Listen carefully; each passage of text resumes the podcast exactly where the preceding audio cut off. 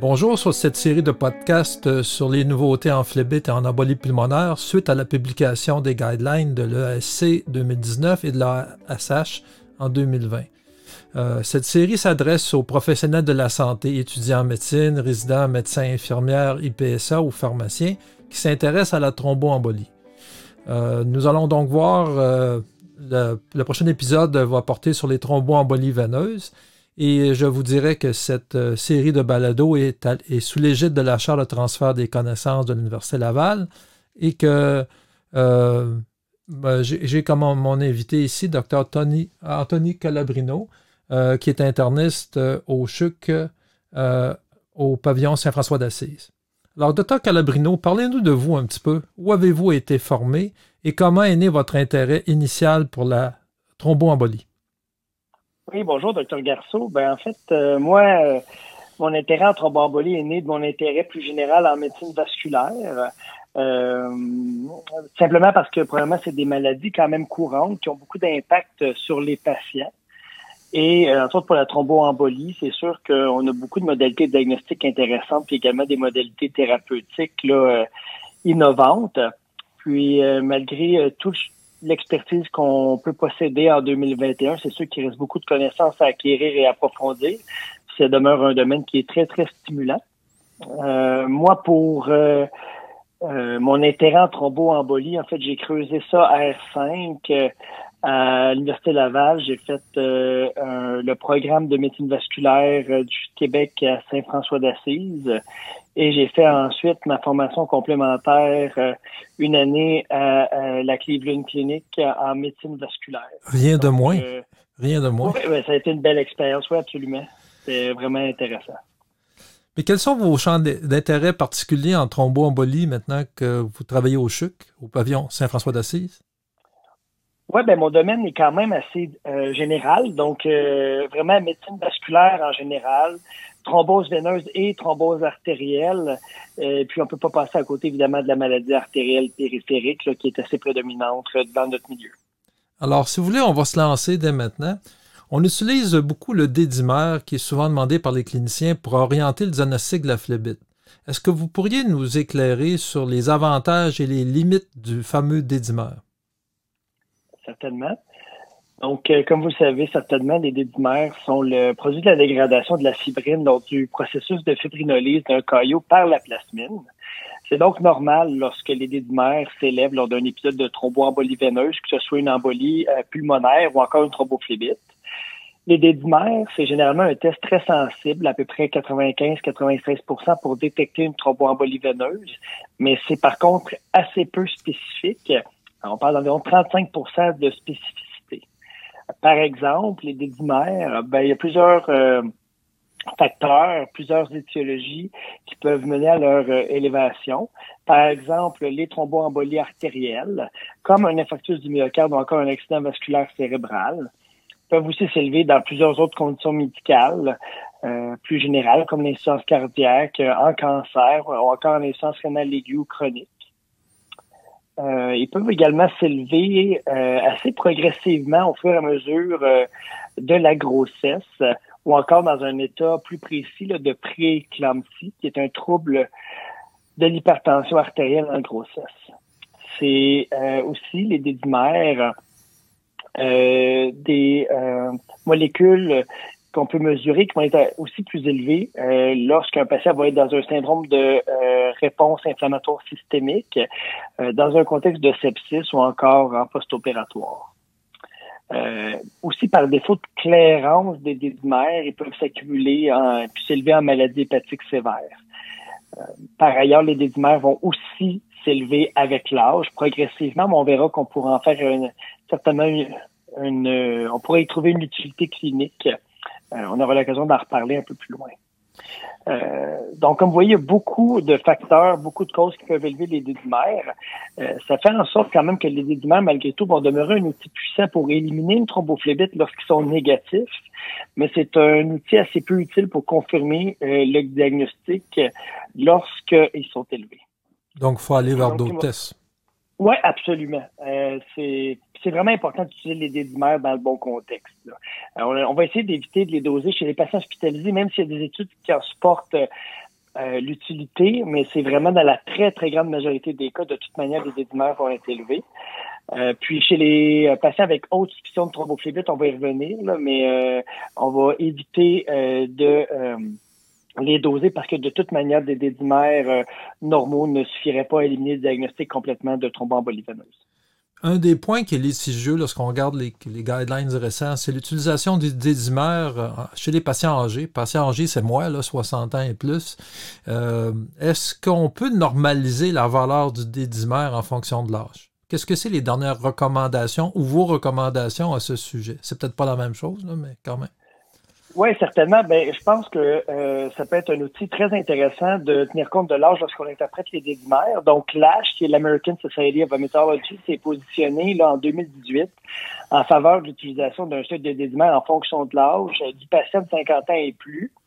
Euh, d'ailleurs, tout comme le SC, l'European Society of Cardiology, parce que euh, l'utilisation d'un seuil de dédimère ajusté a été jugée sécuritaire, euh, puisqu'il a augmenté l'utilité du test pour les patients suspectés d'avoir une embolie pulmonaire, en faisant en sorte en fait que euh, on pouvait avoir moins recours à l'imagerie. Cela dit, c'est surtout une stratégie qui a été utilisée en embolie pulmonaire. Euh, en thrombophlébite profond, il n'y a rien vraiment qui a été démontré euh, dans les études. C'est vraiment plus en embolie pulmonaire. donc, Thrombose Canada va nous mettre en garde d'utiliser les dédimères ajustés à l'absence de données pour le diagnostic des thrombophlébite. Pour euh, les embolies pulmonaires, on aura l'occasion de revenir très certainement. Au Québec, l'INES euh, s'est prononcé en 2016, donc ça fait assez longtemps, en défaveur de l'utilisation d'un seuil ajusté pour le diagnostic des thromboembolies veineuses en raison de données hétérogènes et assez peu nombreuses. Euh, cela dit, il y a quand même des nouvelles stratégies, surtout en embolie pulmonaire, qui vont utiliser des seuils de dédimère pas toujours ajustés pour l'âge. Donc, vous comprenez que si vous avez 50 ans, ça fait un seuil de 500 qui est un peu le seuil conventionnel. Vous avez 60 ans, ça fait un seuil de, de 600. Vous avez 100 ans, ça fait, bon, euh, un seuil de 1000. Mais il y a vraiment des nouvelles stratégies qui utilisent des seuils de dédimère en tenant compte euh, de certains aspects cliniques, comme le questionnaire Years, ou des probabilités pré-test, comme PEGED, qui utilise un seuil de dédimère jusqu'à 1000 pour les patients à faible risque. Euh, ce sont des nouvelles stratégies qui ont été récemment publiées, qui s'avèrent probablement plus performantes que les seuils de dédimère ajustés pour l'âge, dans, euh, en ce sens que ça nous permet d'avoir moins recours à l'imagerie pour éliminer le diagnostic euh, d'embolie pulmonaire. Encore une fois, pour la thrombophlébite, c'est moins utilisé. Ce sont vraiment des stratégies principalement utilisées en embolie pulmonaire. Years a commencé à faire sa place dans les lignes directrices européennes, est un peu moins présente dans les lignes directrices américaines. Et pour euh, le score euh, PEGED, la stratégie PEGED, c'est euh, trop récent pour avoir encore été incorporé au niveau des lignes directrices. merci de ces précisions. Pour ceux qui s'occupent des femmes enceintes, je pense aussi que ça a une certaine vos paroles ont une certaine valeur aussi, je pense. Absolument. on va y revenir un peu plus loin, mais effectivement, la stratégie Years a également été validée en embolie pulmonaire chez la femme enceinte. L'échographie, c'est une place maintenant de choix dans le diagnostic d'une phlébite en présence d'une probabilité clinique modérée ou élevée de phlébite. Comment est-ce que vous allez interpréter les résultats de l'échographie? la littérature suppose généralement l'utilisation d'une échographie du réseau veineux profond proximal, soit du genou et plus proximalement le par vers euh, en direction du cœur, ou celle encore d'une échographie qui va concerner la jambe entière et donc où on va visualiser les euh, vaisseaux de la jambe et du mollet. ces modalités ont généralement une sensibilité nettement supérieure à 90% une spécificité d'environ 98% donc, c'est quand même des outils très performants. L'évaluation du réseau iliaque, très proximal au niveau bon, de l'abdomen et le réseau cave très, très proximal et plus limité, tout comme l'examen des veines plus distales en dessous du genou. Pour les patients avec une probabilité clinique élevée puis une échographie négative, il est recommandé de répéter une échographie dans les sept jours qui suivent pour éliminer véritablement le diagnostic de thrombophlébite. Si on n'a pas aucune explication diagnostique pour expliquer les symptômes du patient. C'est sûr que si on se retrouve avec une échographie qui est négative, puis on a un diagnostic également présomptif concomitant de cellulite, il ne pourrait pas nécessairement être pertinent de répéter l'échographie si on peut expliquer l'édème par euh, la présence de cellulite. Je suis content que vous en parliez parce que c'est souvent oublié. Les gens, ah, l'écho est normal, pas de phlébite, mais il faut quand même répéter l'écho euh, s'il euh, y a une valeur, une préteste assez élevée. Absolument. Ben, on peut trouver, euh, c'est quand même assez ahurissant, jusqu'à 25% de thrombophlébite au suivi de ces de ce type de patient-là avec une probabilité clinique élevée, une première échographie négative. Il y a une des choses qu'on utilise là, souvent, c'est l'échographie, mais les gens ont déjà fait des phlébites extensives. Est-ce qu'on peut réutiliser l'échographie lors d'un autre épisode présumé de, de euh, oui, euh, absolument. Donc, c'est quand même raisonnable d'utiliser une échographie Doppler avec compression du membre inférieur si on juge la probabilité de thrombophlébite est élevée et que les dédimères sont positifs. Euh, par contre, il pourrait être intéressant de comparer les différents segments de la jambe là, euh, entre les examens. si on visualise évidemment des nouveaux segments thrombosés ou si on identifie des caractéristiques typiques là, échographiques de thrombophlébite aiguë, soit une veine expansive ou dilatée, avec du matériel vraiment hypoéchogène qu'on voit mal à l'échographie, peu ou pas compressible, ça, ça pourrait vraiment nous laisser penser qu'il y a un nouvel événement.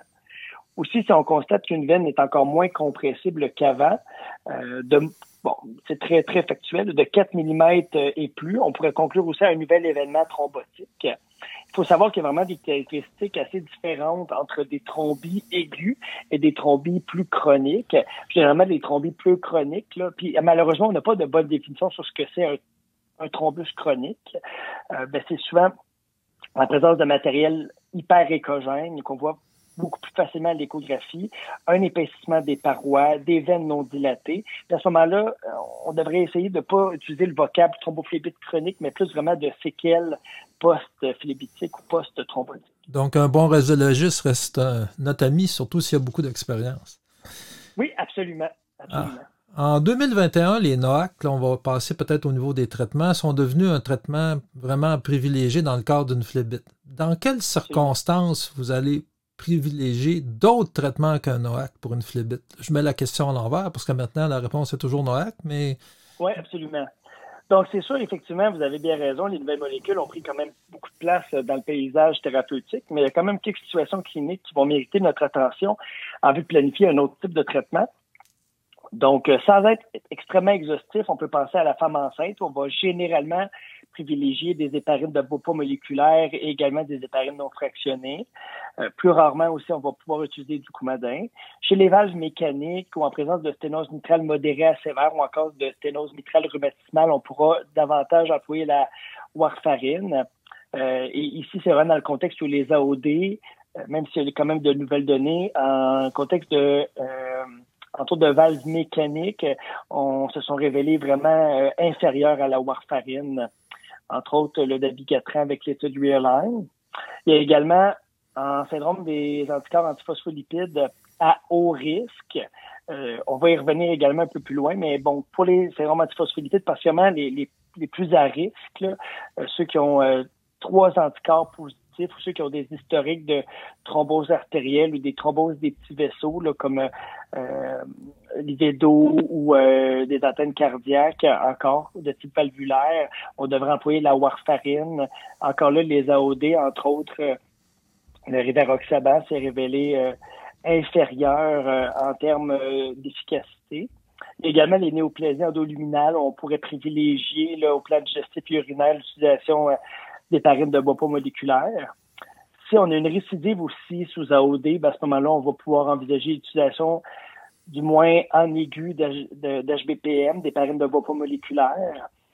En IRC avancé, on, on, voit de plus en plus les AOD. Euh, cela dit, euh, généralement, est-ce qu'on a une clairance en bas de 30? Parfois, certains vont dire en bas de, de 15. Il pourrait être préférable d'utiliser la warfarine. Puis, euh, les, UCPQ, on n'a rien à vous apprendre à ce sujet-là, mais il faut être prudent euh, lorsqu'un patient a eu une chirurgie bariatrique de type malabsorptive. Euh, même avec les, gastrectomies euh, partielles, il faut faire attention avec les molécules qui pourraient dépendre du pH de l'estomac, comme le dabigatran ou encore le rivaroxaban. Puis aux extrêmes de poids, c'est sûr qu'il faut faire attention. Il faut également tenir compte des interactions médicamenteuses, euh, que ce soit avec les Stockholm 3 à 4 ou encore la glycoprotéine P, qui pourrait euh, biaiser un peu la, euh, l'utilité puis la sécurité de notre AOD. Puis il y a évidemment la préférence du patient qui demeure toujours à incorporer. Donc, comme vous voyez, il y a beaucoup de circonstances où on pourrait envisager une autre molécule qu'un AOD. Si vous étiez résident au Collège Royal, vous auriez eu tous vos points. C'est vraiment une belle liste. C'est quand même bon à se remémorer. Alors, je reviens quand même sur les recommandations face à la possibilité d'utiliser les NOAC en obésité modérée à sévère et en insuffisance rénale modérée à sévère. Oui, donc, euh, ben, en fait, il y a beaucoup de questions, mais il y a assez peu de réponses, mais de plus en plus d'expériences. Donc, euh, il n'y a pas nécessairement d'études à répartition aléatoire qui étudient ces domaines-là. Entre autres, chez les patients euh, obèses, les sous-études des principaux essais cliniques en thromboembolie veineuse comportaient là, un peu de patients obèses et se sont quand même révélés sécuritaires et efficaces. Euh, il y a des études de corps rétrospectives qui se sont révélées rassurantes chez des patients de, plus de 100 kilos, mais 100 kilos maintenant, c'est assez commun. Euh, ces gens-là avaient un IMC média de près de 40. Mais c'est sûr que c'était pas des études de grande qualité, là, qui, évidemment, les études rétrospectives comportent de nombreux billets. Euh, L'ISTH, là, qui est l'International Society of Thrombosis and Hemostasis, a des recommandations qui datent de 2016 qui suggèrent de ne pas utiliser un AOD si un patient plein de plus de 120 kilos si son IMC est de, de, pardon, de 40 et plus. C'est sûr qu'en clinique, on, voit que c'est pas toujours ce qui est fait. Euh, S'il devait être utilisé, on suggérait probablement de monitorer là, sur l'ISTH les paramètres pharmacocinétiques, ce qui était puis demeure encore aujourd'hui assez difficile à obtenir, à calibrer puis à corréler. D'avoir des taux, entre autres, d'AOD, c'est pas nécessairement facile. Thrombose Canada se retient d'émettre des recommandations tranchées puis reconnaît vraiment la faible qualité des données. Elle préconise une discussion avec le patient entourant le manque d'informations puis le risque de sous-dosage si on envisage de prescrire un AOD. Euh, cependant, de plus en plus d'études avec des données pharmacocinétiques rassurantes vont jusqu'à 150 kg, mais sans vraiment corrélation euh, clinique d'efficacité ou de sécurité. Ce qui fait que de plus en plus quand même, de cliniciens sont tentés d'utiliser les AOD dans ces populations. Donc, le, le, le, chiffre à entendre, c'est vraiment c'est en 650 kilos. Chez les obèses, ben, il y a toujours la warfarine, les HBPM, puis la dose ajustée de fondaparinux qui peuvent être employés. En insuffisance rénale, idéalement en bas de 30 euh, millilitres par minute. Euh, on va essayer d'être prudent, mais encore là, il y a de plus en plus de données, entre autres avec l'apixaban. Mais généralement plus en fibrillation auriculaire qui semble démontrer une certaine sécurité chez les patients avec insuffisance rénale chronique avancée aux alentours de 15 cc par minute. Excellent. Euh, mais on, voit que ça se répand vraiment de plus en plus. Encore là, vraiment des données importantes qu'on va utiliser pratiquement tous les jours. On va parler maintenant de la durée optimale du traitement d'une phlébite. En fait, euh, en 2020, quelle est la durée optimale de traitement pour une phlébite? En fait, il y a quand même une partie facile à cette, euh, cette question-là. Donc, pour un thrombophlébite profond, la durée minimale d'anticoagulation, c'est toujours d'au moins trois mois. Euh, ça a déjà été comparé six semaines à trois mois, puis la stratégie de six semaines était inférieure. Après la période de trois mois, la durée doit être individualisée puis basée sur le risque de récidive euh, thromboembolique puis le risque de segment majeur. Il faut se rappeler qu'initialement, le risque d'occurrence tend à diminuer au fur et à mesure que le temps avance, alors que le risque de segment, lui, tend à augmenter au fil du temps. Ça veut dire qu'une anticoagulation prolongée n'est pas toujours la solution à une thrombophlébite, bien évidemment. Euh, entre autres pour les patients à faible risque de récurrence ou encore à haut risque de segment. Donc, pour estimer le risque de récidive, c'est vraiment important de s'attarder au contexte dans lequel la thrombophlébite euh, va être survenue. Euh, donc, on va évaluer la présence ou l'absence de facteurs de risque transitoires ou persistants. Il y a des facteurs de risque transitoires qui sont généralement associés à un risque moins élevé de récidive. On compte certains facteurs de risque transitoires majeurs, euh, par exemple, une thrombophlébite post-opératoire euh, s'accompagne d'un risque de récidive d'environ 3% euh, à 5 ans. une immobilisation relative là, per hospitalisation avec une maladie aiguë pendant au moins 72 heures comporte à peu près le même genre de risque de récurrence, assez faible, voire même très faible. L'immobilisation de la chirurgie doit avoir eu lieu dans les trois derniers mois pour être reliée à l'épisode de phlébite. On peut également parler de d'immobilisation, par exemple, avec une fracture euh, au niveau du membre inférieur. Euh, on compte aussi certains facteurs de risque transitoires, mais mineurs, qui vont être associés moins fortement à un risque de thromboembolie euh, veineuse. On peut citer, entre autres, des chirurgies avec une anesthésie là, moins longue, de moins de 30 minutes, l'amorce d'une hormonothérapie à base d'estrogène, la grossesse, une immobilisation hors de l'hôpital pendant au moins 72 heures, euh, une blessure à la jambe sans euh, fracture, mais associée à une mobilité réduite pour au moins trois jours. Donc, ces situations doivent avoir eu lieu dans les deux derniers mois pour être vraiment reliées à l'épisode de phlébite, Ils sont reliées à un risque de récidive relativement faible, d'environ 3% par année ou de 15% à 5 ans. Donc, pour ces situations cliniques avec des facteurs de risque transitoires, majeurs ou mineurs, on parle généralement de thrombophlébite provoquée, puis la durée d'anticoagulation va vraiment être de trois mois. On compte aussi des euh, facteurs de risque possiblement transitoires, mais qui semblent persister dans le temps, comme on peut euh, l'évoquer avec des néoplasies ou encore des maladies inflammatoires de l'intestin, des maladies actives. Ici, on va estimer par contre le risque de récurrence. Là, on parlait de 3% par année tout à l'heure euh, avec une phlébite euh, périopératoire, mais ici on parle de 15% de récidive par année donc euh, quand même majeur. Euh, ces phlébites-là, en fait, vont être minimalement anticoagulés pendant toute la période où le facteur de risque prothrombotique est présent, puis souvent même quelques mois après sa disparition. Euh, on parle généralement d'un minimum de six mois. Puis pour les thrombophllébites sans facteur de risque ou non provoqués, comme on pourrait les appeler, ben à ce moment-là, une anticoagulation prolongée va être indiquée en prévention secondaire, compte tenu que le risque de récidive, c'est à peu près 25% euh, à 5 ans, puis environ 35% à 10 ans. Donc, il euh, faut vraiment se baser sur le risque de récidive pour déterminer la durée de l'anticoagulation, tout en posant le risque de segment. Bon, ben, je pense que c'est quand même bien, bien décrit. Dans le cadre d'une phlébite idiopathique extensive, je veux juste voir si j'ai bien compris, est-ce qu'on mhm. devrait toujours offrir un traitement prolongé? Est-ce qu'il y a certains patients qui pourraient se voir offrir un traitement de trois mois seulement? Ben c'est sûr que les gens au risque de segment pourraient se voir quand même offrir une durée de traitement plus courte euh, que recommandée.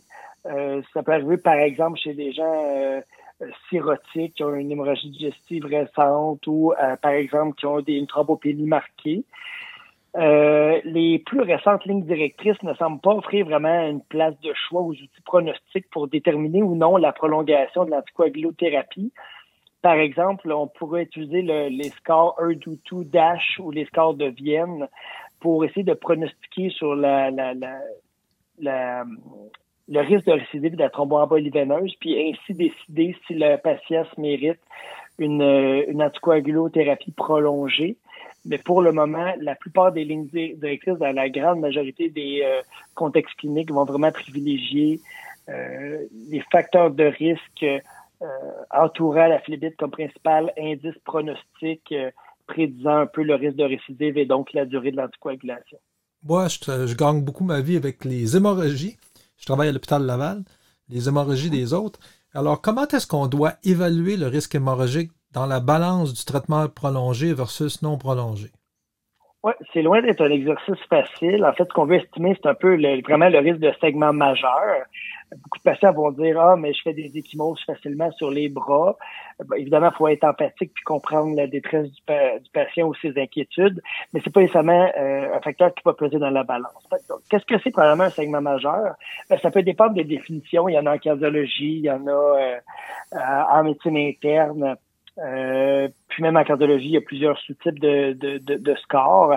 Mais généralement, en médecine interne, en thromboembolie veineuse, un segment majeur va désigner un segment mortel, un segment qui entraîne une baisse de 20 grammes d'hémoglobine, euh, qui va entraîner la transfusion de 2 kilos globulaires, ou encore un segment dans un site critique comme euh, entre autres en intraoculaire, en intrapéricardique, en intramédulaire, euh, intracérébral ou encore en rétropéritonéal, par exemple.